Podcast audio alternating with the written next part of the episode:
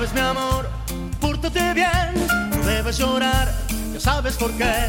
Santa Claus llegó a la ciudad. Todo lo apunta, todo lo ve, sigue los pasos, estés donde estés. Santa Claus llegó a la ciudad.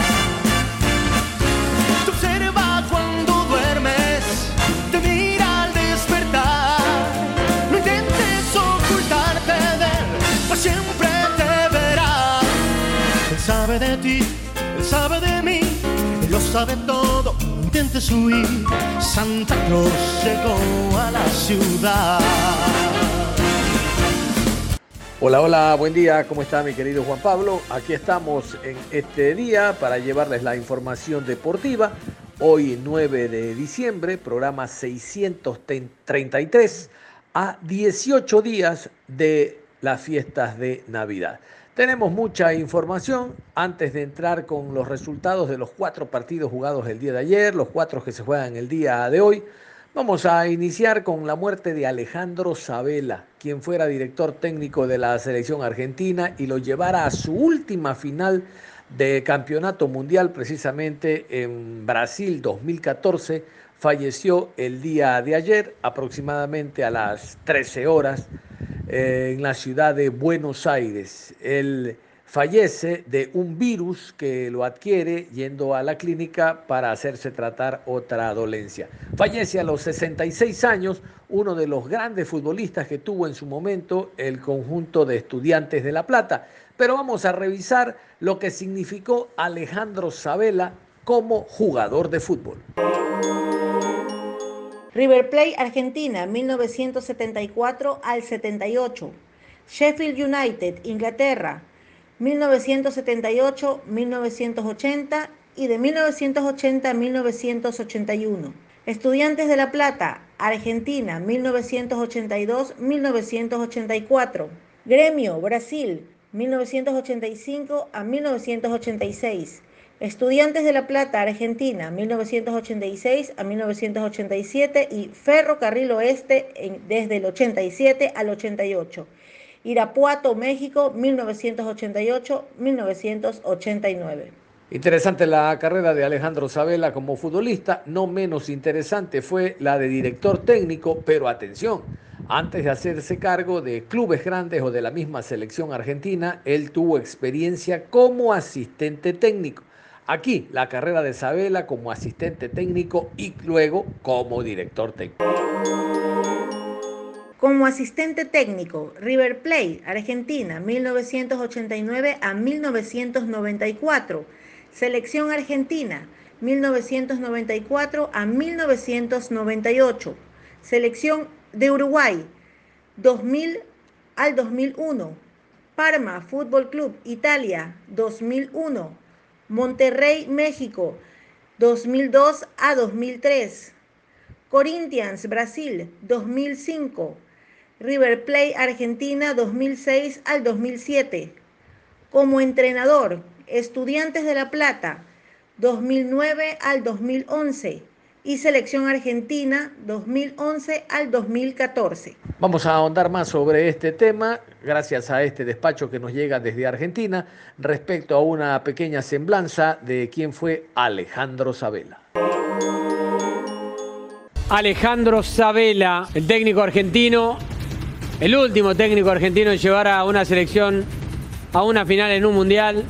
Alejandro Sabela murió tras haber estado internado durante varios días por una afección grave en su salud. La noticia se acaba de conocer y obviamente pone un manto de luto en el fútbol argentino y en el deporte. Estaba internado en el Instituto Cardiológico de Buenos Aires, tenía problemas cardíacos, la semana pasada había sufrido incluso un virus intrahospitalario, eh, del cual se había recuperado y hasta el fin de semana las noticias eran eh, que le habían eh, quitado la medicación que lo sostenía, pero bueno, tuvo una recaída en las últimas horas, había vuelto a ser entubado. Eh, y obviamente este fue el desenlace, eh, su muerte en el día de hoy. Un Alejandro Sabela que en las últimas horas había recibido dos buenas noticias. Por un lado, su hijo se había recibido de economista, por el otro, una de sus hijas transita eh, un embarazo eh, en buena forma, con lo cual eh, esas eran dos buenas noticias de la familia que, sin, sin, embargo, hoy recibió esta mala noticia del fallecimiento de, como vos bien decías, el entrenador histórico de Estudiantes de La Plata que llevó al seleccionado argentino al subcampeonato del mundo en Brasil 2014. Alejandro Sabela, un hombre joven, 66 años, que se había recuperado de su afección cardíaca por, por la cual había sido internado. Estaba a punto de ser dado de alta el mismo día que le iban a dar de alta le descubrieron la infección eh, intrahospitalaria, ¿verdad? Exactamente, y fue lo que lo mantuvo internado. del virus intrahospitalario también había mejorado a punto tal que le habían quitado este, la, gran mayoría de, los medicamentos, este, pero bueno, en las últimas horas progresivamente lo habían tenido que volver a entubar por un tema este, respiratorio, eh, que fue lo que evidentemente provocó este desenlace. Alejandro Sabela, que todo el mundo, va a ver, que no tiene tantos años, lo recuerda como un exitoso técnico, pero fue un exquisito jugador de fútbol también. Exactamente, 10 cuando el 10 era un puesto eh, muy habitual en el Era el tradicional 10. Exactamente, jugó en Inglaterra también, eh, vistió la camiseta de estudiantes, vistió la camiseta de ferro, eh, era un 10 exquisito, con muchísima técnica, que también convertía goles. Eh, obviamente, como entrenador, uno lo recuerda por haber sacado campeón a estudiantes, por haberlo llevado eh, a la final de la Copa Intercontinental, del Mundial de Clubes en realidad, y después entrenador del seleccionado argentino en Brasil 2014, quizás en los últimos tiempos el mejor equipo del, seleccionado argentino, ¿no? Y hay otros temas que originaron información el día de ayer, por ejemplo, el Tribunal de Arbitraje Deportivo, TAS por sus siglas en inglés, Tribunal Arbitraje Sport, decidió darle la razón en el tema Jorge Pinos, técnico universitario independiente del Valle, a los Rayados del Valle. No tiene la razón técnico universitario y el TAS obliga, exige a un pago de 4.500 francos suizos. 1.500 para Jorge Pinos, 1.500 para Independiente del Valle, 1.500 para la Federación Ecuatoriana de Fútbol. Esta decisión, esta sanción es inapelable ya anunció el abogado Gaete, el abogado de los Rayados del Valle, ahora una contrademanda hacia técnico universitario. Veremos qué ocurre en el resto de los días. Contarles que la Musa Ordóñez, el defensa central de Liga Deportiva Universitaria de Quito, el día de ayer fue intervenido quirúrgicamente, tendrá una par de su rodilla derecha, tendrá una para de cuatro meses aproximadamente, con lo cual el reinicio del campeonato y Copa Libertadores, donde está clasificada Liga, no va a jugar. Recordar que la Muso Ordóñez tiene contrato por dos años más con el equipo de Liga. Contarles de que la Federación Mexicana de Fútbol está en estos días negociando con la Confederación Suramericana de Fútbol el tema de que los equipos mexicanos vuelvan a Copa Libertadores de América para la temporada 2021 no solo que habrá mayor competencia, por lo bien preparados que están los clubes mexicanos, sino que habrá mayor nivel económico por el tema de los desplazamientos. Realmente que le hizo muy bien la presencia de los clubes mexicanos cuando se inició la Copa Libertadores. Recordarán ustedes el Cruz Azul, ese Cruz Azul de Palencia, un gran jugador mexicano que después fue a la selección, después fue técnico el del mismo Cruz Azul. Eh, llegó a la final que se disputó con Boca Juniors. Y hay ese audio que todavía lo recordamos del presidente de la Asociación de Fútbol Argentino, Grondona, llamando al árbitro central y diciéndole una llamada telefónica, oye, no puede ganar México, es Copa Libertadores de América. México no pertenece a Sudamérica, cuidado. Y el gracioso árbitro le dice, tranquilo presidente, ya todo está arreglado. Bueno, así se maneja. Entonces, ojalá ahora no se aplique aquello, porque si no, entonces, ¿para qué lo invitan? No? Como dice siempre Juan Pablo, si saben cómo soy, ¿para qué me invitan? Y uno de los hechos más llamativos del día de ayer fue la eh, salida de la dirección técnica del conjunto del Nacional de Edison Méndez y lo propio de Giovanni Ibarra. No aguantaron más a la presidenta del club militar se hablaba de que inicialmente el técnico Zuleta, aquel que dirigió Liga de Puerto Viejo y que el año pasado estuvo en el Nacional, se iba a hacer cargo. Resulta de que eh, el plantel de jugadores o una parte dijo que no, que no lo querían y definitivamente se ha hecho cargo José Volter Villafuerte, ese gran jugador en la década del 70 y 80, junto a otro viejo gran jugador del Nacional, Perdomos Belis Jare. Vamos a ver cómo les va a ellos al frente del equipo. Pero que los jugadores no hayan querido de que Zuleta se haga cargo, eso se llama trinca. En mi tiempo eso se llama trinca, camarilla. Los jugadores no mandan. Los jugadores no son los que contratan al técnico o contratan futbolistas, son los directivos. Y los futbolistas se creen con la potestad de mandar. Entre ellos, el jugador Olger Matamoros, eh, los de Jesús, tanto Marlon de Jesús como Ronald de Jesús, que se fueron conjuntamente con Edison Méndez porque no aceptan de que éste salga del equipo. Es por esto que a esta hora de la mañana hemos hecho contacto con la ciudad de Quito, con el periodista Mauricio Romero. Ustedes ya lo conocen, un periodista muy bien informado, y le consultamos precisamente el tema de El Nacional. ¿Por qué se da la salida de Edison Méndez, la salida de Giovanni Ibarra?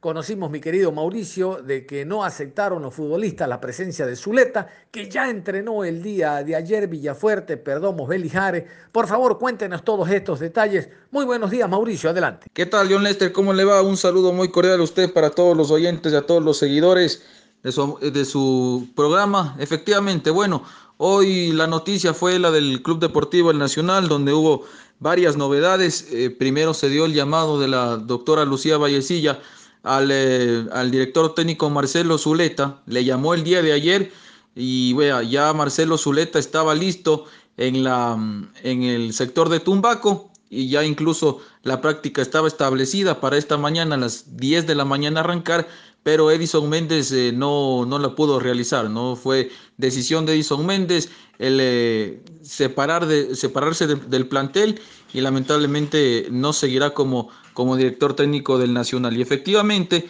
ya cuando estaba todo listo, todo eh, se, se, decía que Marcelo Zuleta venía, bueno, pues la doctora Lucía Vallecilla decidió no, no, no contratarlo, decidió rápidamente no contratarlo y bueno, Marcelo Zuleta tuvo que retirarse de las instalaciones del Club Deportivo Nacional en Tumbaco donde entrena habitualmente el equipo el equipo militar. Así que fue una decisión de ella, únicamente la, la presidenta fue la que tomó esta decisión y lamentablemente eh, Marcelo Zuleta no estará al frente de estos cuatro últimos partidos de el, Nacional. Todo indicaba que era él el que se hacía cargo, pero eh, vea, eh, la decisión fue, fue contundente y no será, no será técnico del Nacional. El que sí será técnico y el que será parte de estos últimos cuatro partidos será José Volter Villafuerte, ex gloria de, del fútbol ecuatoriano, campeón con el Nacional en el 76, 77 y 78, en el primer campeonato y en el 82, 83, 84 en el segundo campeonato y después consiguiendo eh, el título en el año de 1986. Marcó 25 goles en 1982, así que debutará este día miércoles ante Sociedad Deportiva Aucas en la zona técnica en el banco del eh, cuadro militar. Así que José Volter Villafuerte con Perdomo Belisjare serán los que estarán al frente de la institución militar durante estos últimos cuatro partidos. La idea, la mentalidad obviamente es de salvar la categoría, es de quedarse en la Serie A. Ellos eh, esperan y anhelan en conseguir eh, estos, estos puntos tan eh, necesitados en esta situación muy difícil que vive y atraviesa el, el Nacional. Hay uno siendo cuentas eh, mi estimado John Lester, amigos oyentes, tiene 12 puntos, que saque por lo menos 10, con que saque 10 estaría salvado, ¿no? Porque de momento tiene 22, llegando a 32 en la acumulada, estaría salvado y a esperar, a esperar obviamente los resultados eh, que, se den a favor del Nacional en los próximos eh, partidos. ¿no? Está ahí Orense, también está eh, Deportivo Cuenca, Liga de Puerto Viejo y el Nacional en la parte del fondo de la tabla. Así que vamos a esperar, esto es eh, confirmado. El eh, señor José Volter Villafuerte estará al frente del Nacional los próximos cuatro partidos. Adelante, John Lester. Este es nuestro informe del equipo militar. Finalmente, esto no es casualidad, ha habido una mala dirección por parte de la presidente del Nacional, la doctora Vallecilla. Muchos técnicos a lo largo del año marcan la pauta de que estuvo equivocado ella al momento de contratar tanto a los técnicos como a los jugadores. Esto se venía a venir, se veía venir. Ahora, em, ¿qué opinión tiene usted en torno a que prácticamente dicen muchos que la suerte está echada, que el Nacional jugará la próxima temporada en la categoría B. ¿Cuál es la opinión que tiene usted, mi querido Mauricio? Me contaron que tiene el corazón pintado con los colores del Nacional, pero tranquilo que todos tenemos afecto a algún equipo. Cuéntenos, ¿ya están ustedes resignados a que Nacional pierda la categoría, Mauricio? Cuanto a lo del corazoncito, sí, es verdad, es verdad, no hay cómo negarlo, ¿no? Ahí el corazón eh, palpita, bueno, por esos colores, mi estimado John Lester. Y haciendo cálculos, vea, si bien es cierto la situación es muy complicada, es muy difícil, pero todo se puede dar en el fútbol. Eh, Nacional ya ha bajado, Nacional ya bajó de categoría en el año 79 precisamente, fue la primera y única vez que ha bajado, pero pudo regresar al siguiente año, lo dicen los números, lo dice la historia, pero ojalá que en este 2020 no se repita porque los hinchas, si bien es cierto, están en contra de la actual directiva del Nacional, pero eh, si bien es cierto, un, descenso siempre es doloroso y la pregunta es cómo se regresaría, ¿no? En caso, en caso de que el Nacional descienda, porque eh, si bien es cierto, tiene que tendría que seguir pagando las deudas y eso es eh, muy complicado en esta en esta altura de, de la vida, ¿no? Porque eh, por ahí saldría otra deuda, otra situación complicada y eh, usted sabe que en la Serie B es más eh, difícil, es más costoso, es más complicado asumir esta situación. Así que ojalá no se, ojalá no se dé, ojalá que esta situación se pueda cambiar y que el Nacional pueda salvar la categoría, si bien es cierto está en el puesto 15 y esta situación es difícil, es complicada. Un abrazo para ustedes, gracias. Eh, estaremos eh, con más informes desde la capital de la República y hablaremos más adelante de Aucas, por ejemplo, que renovó a Sergio López hasta el año 2021, Liga Deportiva Universitaria también que ya va pensando en refuerzos para su para el próximo torneo y también eh, los equipos de la capital que se van de a poco reforzándose para lo que será la próxima temporada. Católica también que por ahí busca algún otro eh, refuerzo o eh, estaría pensando, por ejemplo, ya renovó Santiago Escobar, así que eh, vamos a estar pendientes de lo que pasen con los fichajes más adelante. Un abrazo, buenas tardes, sigan ustedes. Muy bien, vamos a continuación a meternos a lo que fue parte de la fecha número 11 que se está jugando el día de hoy. Hoy se juegan cuatro partidos, el día de ayer se jugaron cuatro más. Recordar que los tres clubes zambateños jugaron el día de ayer con suertes dispares. Vamos con los resultados de los partidos jugados ayer. Muchurruna Orense empataron a cero. Deportiva Cuenca 2, Macará 1. Técnico Universitario 1, Católica 0. Delfín 3, Olmedo 1. Y estos son los horarios de los encuentros que se van a desarrollar el día de hoy, los cuatro restantes para completar la fecha decimoprimera. 12 horas con 30, El Nacional versus Aucas. Árbitro central, René Marín. Línea 1, Ricardo Baren. Línea 2, Juan Cruz. Cuarto árbitro, Roberto Alarcón. A las 15 horas, Liga Deportiva Universitaria enfrenta a Liga Deportiva Universitaria de Puerto Viejo. Juez central, Henry Arizaga. Línea 1, Andrés Tola. Línea 2, Luis González. Cuarto árbitro, Alex Cajas. A las 17 horas con 30, Independiente del Valle recibe a Emelec. Juez central, Luis Quirós. Línea 1, Denis Guerrero. Línea 2, Edwin Bravo. Cuarto árbitro, Juan Andrade. Y a las 20 horas se acaba la jornada con Barcelona, recibe a Guayaquil City. Juez central del partido Marlon Vera. Línea 1, Juan Aguiar. Línea 2, Ricardo Valdivieso. Cuarto árbitro, Jefferson Macías. Iniciamos con el Deportivo Cuenca que ha ganado a semana seguida. Ganó el Deportivo Cuenca 2 por 1 sobre el conjunto de El Macará. La semana anterior le había ganado al Mushurruna en casa. La semana anterior había empatado con el técnico universitario. Les ha sacado siete puntos a los equipos ambateños, el Deportivo Cuenca, lo cual demuestra de que quieren quedarse en primera categoría. Aquí no es de línea de cuatro, línea de tres y no, no. Aquí hay que destacar el espíritu que tienen los jugadores de mantenerse en primera categoría como sea. Ayer el Macará que se vio sorprendido por los dos goles en el inicio, descontó antes del descanso, atacó todo el segundo tiempo, pero el Cuenca se defendió como un equipo que quiere mantenerse en primera y eso es lo destacable. Vamos con Juan Carlos Ávila, el director técnico asistente del Macará que asistió a la rueda de prensa. Profesor, hoy nos encontramos lastimosamente con esta derrota, que quizá no estaba planificada, profesor, por lo que venía haciendo el conjunto de este Macará se queda, profesor, con la segunda parte tal vez, o la primera. en un segundo tiempo, profe, donde fue muy trabado, muchas faltas, no se trabajó, no se jugó mucho los 45 minutos. Usted no sé si me va a dar la razón en esto. El equipo local apeló mucho a la falta, al foul, a cortar mucho el juego lastimosamente el resultado al final eh, terminó el tiempo jugándole en contra el conjunto celeste Macara. Profe, ¿con qué parte del encuentro se queda y cuál es el balance final que hace sobre este resultado para el equipo de la ciudad de Ambato, profe? Eh, en realidad, si en el fútbol cometes errores, los pagas.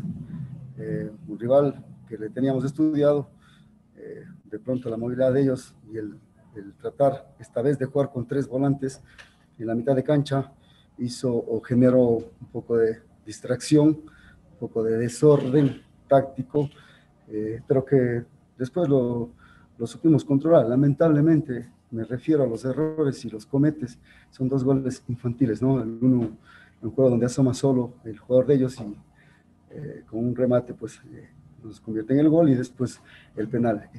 de ahí para adelante, me parece que lo que rescato del volumen de juego que tuvo Macará, y obviamente a cómo se defiende el rival. Eh, se defendió, utilizó muchas armas, dentro de ellas el cortar bastante el juego y,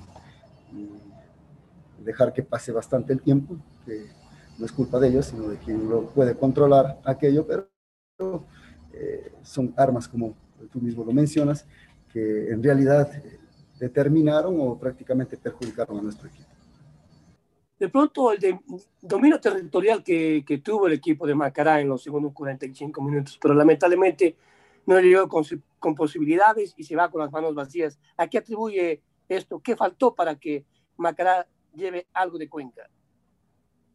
Ah, sí, tuvimos eh, bastante tenencia de balón, pero en realidad no, no, pudimos ser profundos, obviamente porque el rival se replegó en, eh, en la cancha, en la zona defensiva, donde eh, estaban 10 jugadores y era muy difícil vulnerar eh, aquello, eh, a pesar que trabajamos en el uno contra uno, en el dos contra uno, en la pared, y el pasaje por afuera, ellos supieron defender su resultado y, por ende pues no pudimos empatar el encuentro. No siempre gana el que tiene más el balón, sino más bien el que hace los goles y esta vez por eso nos hemos quedado con las manos vacías.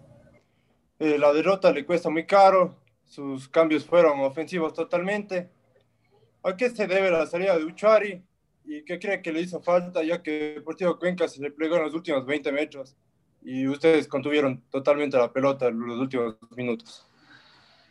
Sí, la salida de Uchuari refrescar así como salieron los cuatro compañeros más. Eh, tratas de dar un aire fresco, eh, tratar de, aprovechar lo que ese jugador nuevo, pues entre a trabajar dentro del campo de juego. A eso y después, eh, sí, obviamente eh, nos, faltó eh, ese trabajo final de poder eludir esa barrera humana que tenía Deportivo Cuenca y, y por ahí poder convertir a un gol que nos diera el empate.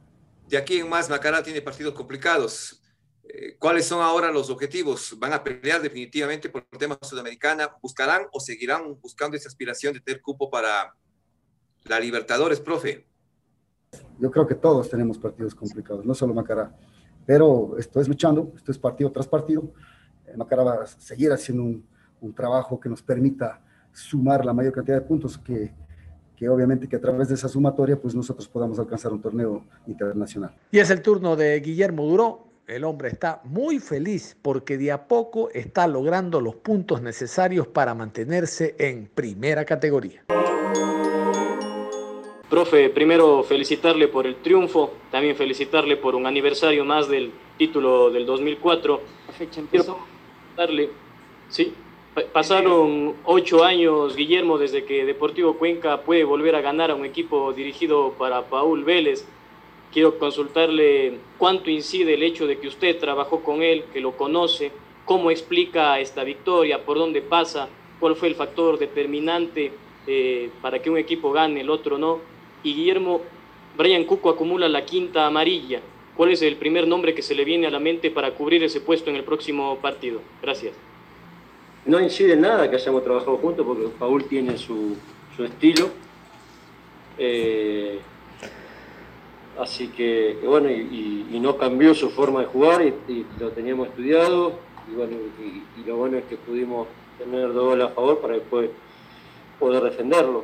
Eh, gracias por las felicitaciones de, los 16 años que se cumplen del único campeonato que tiene Deportivo Cuenca, que fui parte y soy un agradecido total feliz, feliz por, por poder coronarlo con, con este triunfo que era tan importante en esta fecha que, que para nosotros significa muchísimo. Eh, y Cuco, bueno, tiene la quinta amarilla y sabíamos que era, que era de riesgo este partido, pero tampoco nos íbamos a cuidar para ver si le sacaban o no le sacaban la, amarilla. ¿Cuál fue la idea de cambiar el esquema, de jugar hoy con 4-3-3, quizás eh, tener un poco más de tenencia en la mitad de la cancha, apostar a la ofensiva?